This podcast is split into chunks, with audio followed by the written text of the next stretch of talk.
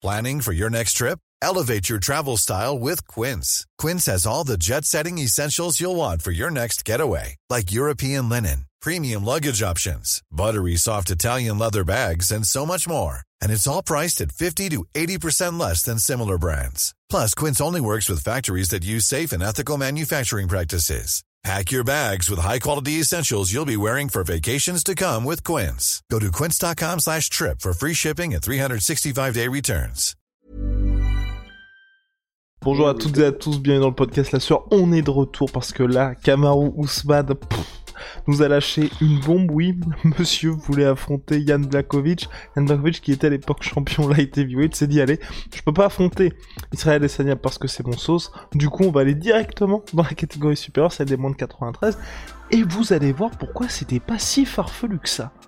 Générique.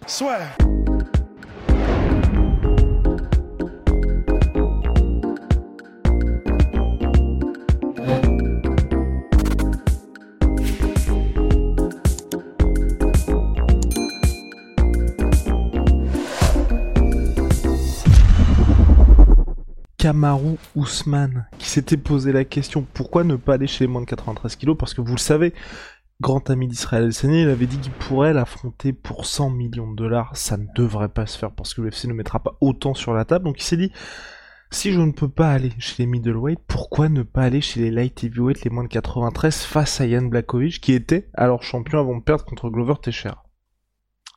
Mais c'est chaud c'est quand même très très chaud. Et en fait, euh, c'est chaud bah, pour. Euh, c'est l'éléphant dans le magasin de porcelaine. Euh, putain, j'ai raté mon expression.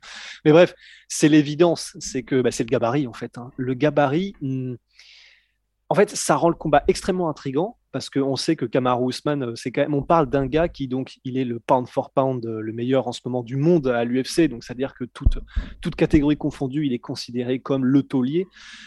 Hum, il est extrêmement bon et il commence à mettre KO des gars qui sont pourtant réputés des fins limites en striking. En lutte, il est imprenable. Au sol, le mec est une machine. Bon, c'est un tueur à gage.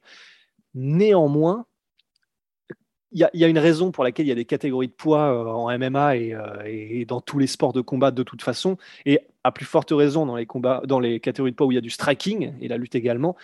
Mais c'est que ben ça a un énorme impact en fait, la différence de gabarit la différence de force de frappe, euh, la différence de force et de puissance, ça, bah, voilà, il y a une raison pour laquelle les catégories de poids existent. Et là, sauter deux catégories de poids, c'est énorme. C'est énorme. On parle donc d'un saut de la catégorie des moins de 77 kg vers la catégorie des moins de 93 kg.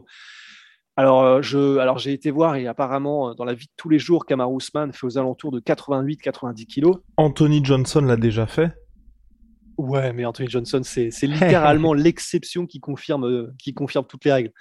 Mais donc voilà, il, fait aux alentours de 88-90 kilos euh, dans la vie de tous les jours, Kamar Ousmane. Yann Blakovic et de manière générale, les light heavyweight, euh, ils sont peut-être aux alentours de 105, 105, ouais, voilà, allez, on va dire 105 kilos dans la vie de tous les jours. Ça fait une différence de gabarit en poids naturel d'une quinzaine de kilos. C'est énorme. Et c'est vraiment énorme on pourrait prendre comme point de référence le combat justement d'Israël Adesanya contre Yann Blakovic. Après, ce serait peut-être un petit peu difficile, enfin, ce serait peut-être un petit peu euh, injuste parce que ben, Yann Blakovic a utilisé son avantage, euh, comment dire, ben, en la lutte qui était à la fin des rounds pour dominer euh, Israël Adesanya, qui donc ne pouvait plus rien faire face à la puissance. Camaro, mais, mais disons qu'en fait, même dans son domaine qui est la lutte, c'est quand même très très chaud pour Kamar Ousmane en fait. Et surtout le truc c'est que bon, il tombe face à un mec qui est, réputé comme un énorme frappeur. On a tellement d'exemples de combats de gars qui, qui sont montés d'une catégorie et pour lesquels, euh, enfin, ça, avais l'impression qu'ils n'avaient juste plus la même puissance dans les points en fait. Euh, on cite souvent euh, Schlemenko contre Tito Ortiz. on cite, comment dire, je crois que c'était Rory McDonald contre Gegard Moussassi il y a énormément d'instances où en fait tu te dis ah oui merde. En fait euh, quand on parle de striking et quand on parle de, puissance des coups et quand on parle d'impact bah, en fait dans ces catégories là où, il y a encore plus d'espace entre les catégories que dans les plus petites euh, dans les plus petits poids bah, c'est quand même vraiment flagrant quoi. Et c'est possible, tout est possible. Il y a une raison pour laquelle au Pride, il y a eu des combats où les gars faisaient 20, 30, 40 kilos de moins et gagnaient. C'est possible quand, la, quand on. Quand on, et puis on a eu un BJ Penn contre Lyoto Machida. Ouais, exactement. Ça arrive, ça arrive et c'est possible. Mais ben, on a cité le Pride, on a cité BJ Penn. C'était il y a un petit bout de temps. Et c'est vrai que le sport évolue tellement vite que là, honnêtement, c'est quand même très très chaud, je pense. Il y a un tel degré de compétence aujourd'hui et en particulier pour les champions. Tu vois, tu me dis qu'Amaru Ousmane qui va prendre un, je sais pas, un top 20 en light heavyweight. Honnêtement, je, je pense que c'est là, je me dis, ok, il y a vraiment grave, il a toutes ses chances. Ça peut faire un truc vraiment stylé. Yann Blakovic, je, personnellement, j'exclus absolument pas qu'il puisse trouver un moyen de gagner, mais dans, mon, dans ma tête, je sais pas pour toi, je sais pas pour vous, mais quand même, les chances sont vraiment assez faibles. Euh, eh bien, c'est l'heure du fight. C'est l'heure du oh fight parce que ouais. d'accord? Je suis pas d'accord du tout. Moi, je pense que cool. Ousmane contre Yann Blakovic, ça aurait été intéressant pour le coup. Enfin, Yann Blakovic, je garde toujours en mémoire ce qui s'est passé entre Yann Blakovic et Alexander Gustafsson, où clairement Gustafsson s'en était remis à sa lutte pour gagner le combat.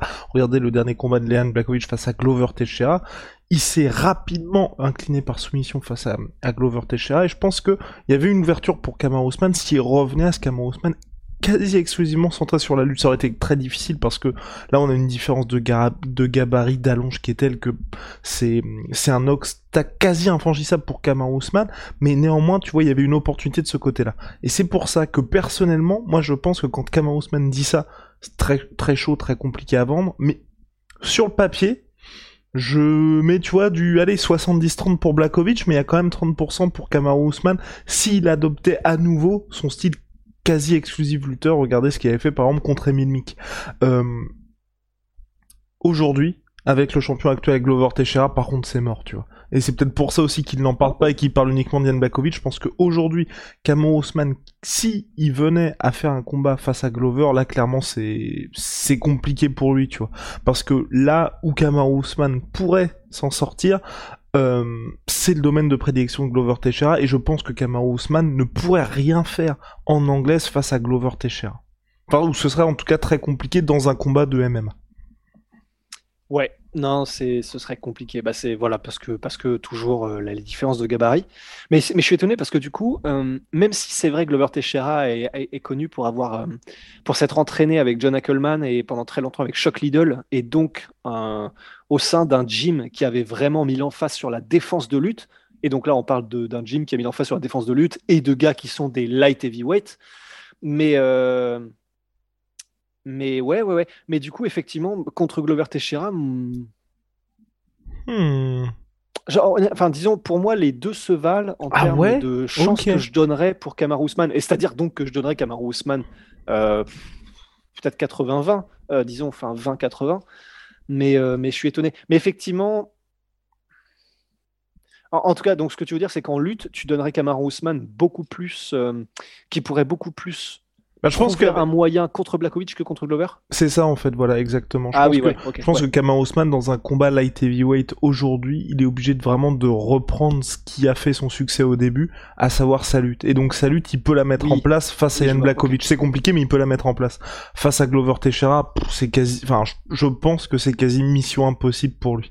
Et donc c'est pour ça que je pense que c'est plus simple face à Yann Blakovic que face à Glover Teixeira pour lui.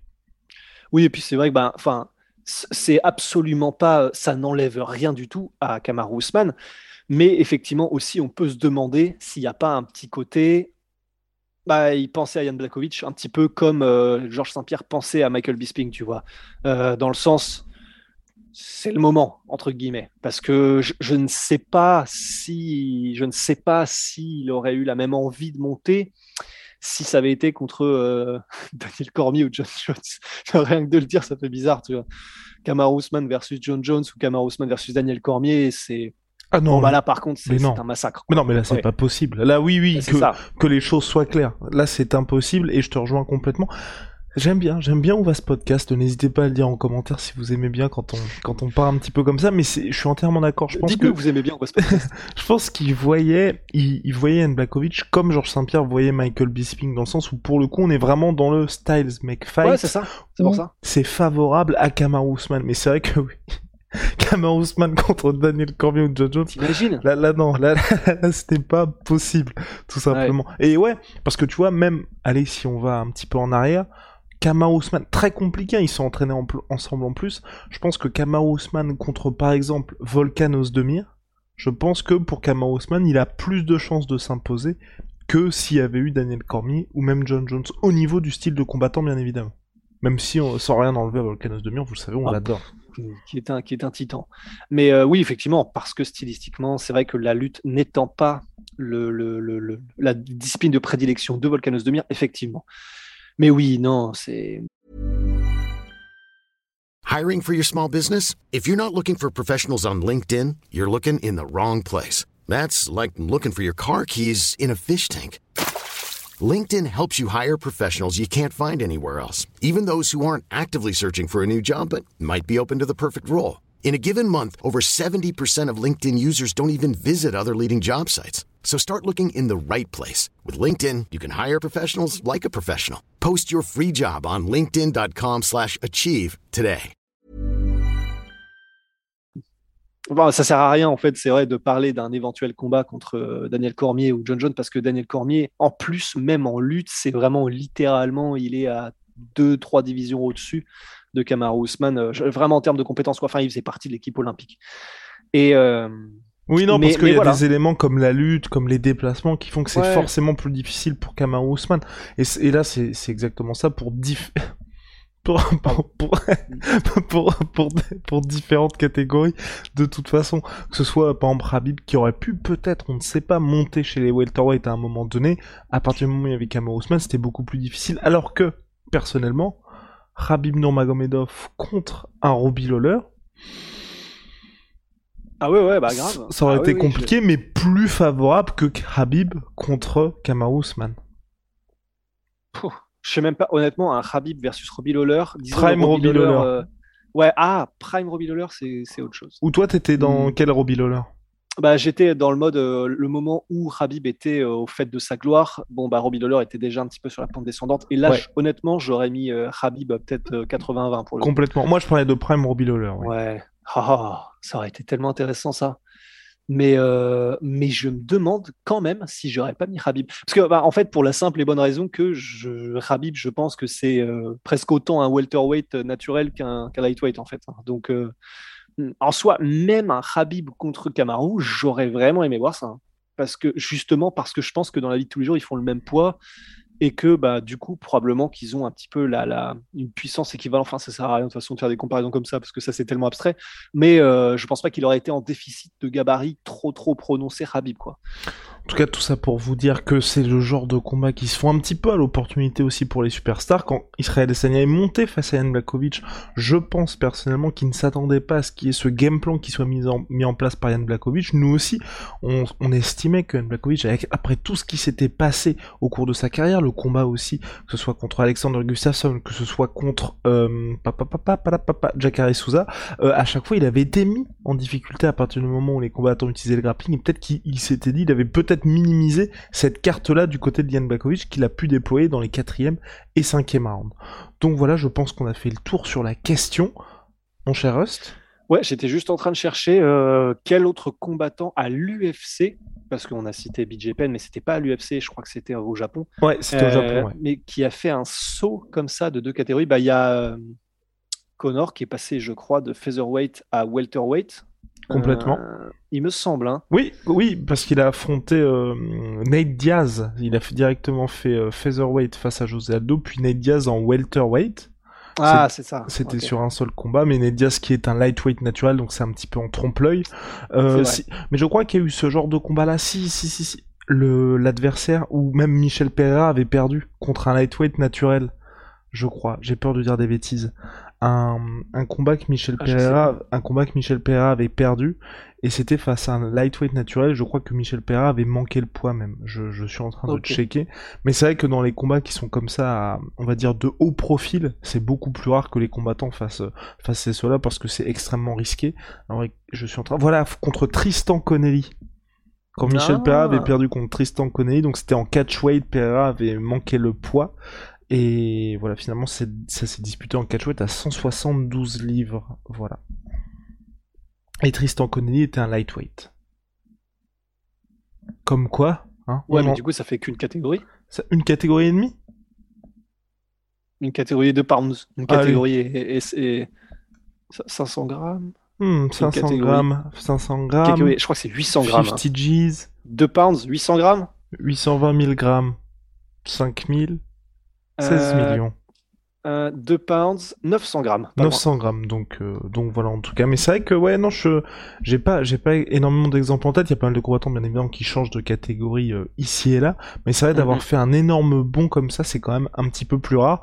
En tout cas, euh, affaire à suivre. Et puis surtout, oui, non, ce qui était quand même important de dire aussi au-delà de Kamaru Usman, c'est Israël Adesanya. Le plan, bien évidemment, si c'était imposé face à Nbakovic, tout le monde disait qu'il n'allait jamais revenir en middleweight parce qu'ensuite, c'était, et c'était même Gene Berman qui parlait de ça, c'était Stipe Miocic chez les poids lourds. Enfin, Ouais, du délire. mais, mais honnêtement, j'aurais quand même bien aimé.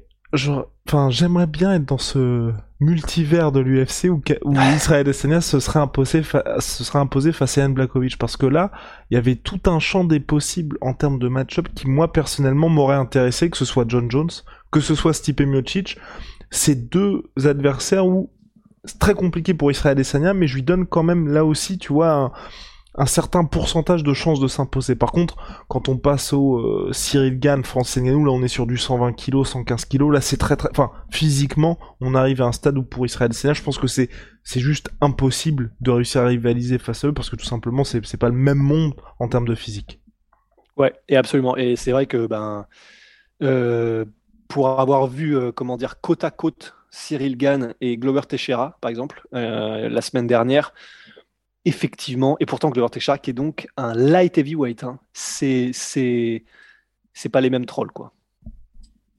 Troll des montagnes. Big out my sweet pea, my sweet protein, moins 38% sur tous mes protéines avec le code la. Venom sponsor de l'UFC, sponsor de la sueur. À la prochaine, Big Rusty.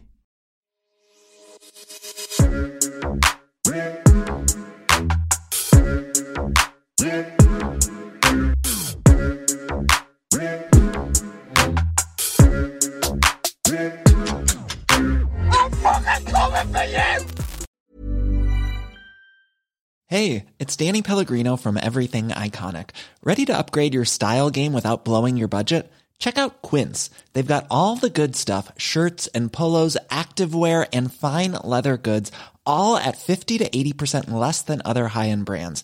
And the best part? They're all about safe, ethical, and responsible manufacturing. Get that luxury vibe without the luxury price tag. Hit up quince.com slash upgrade for free shipping and 365 day returns on your next order. That's quince.com slash upgrade. Et voilà, c'est la fin de votre épisode du podcast La Sueur. Si ça vous a plu, n'hésitez pas à nous mettre les 5 étoiles sur Apple Podcast ou sur Spotify. Vous pouvez aussi nous laisser un petit commentaire, ça nous aidera beaucoup. Et si vous voulez aller plus loin avec nous, vous tapez La Sueur sur toutes les plateformes ou sur les réseaux sociaux, vous nous trouverez. Et là, vous nous écoutez très certainement en audio. On est aussi en vidéo sur YouTube, mais également sur Snapchat. Là encore, vous tapez La Sueur et on sera là. Merci de votre fidélité et à très vite pour de nouvelles aventures.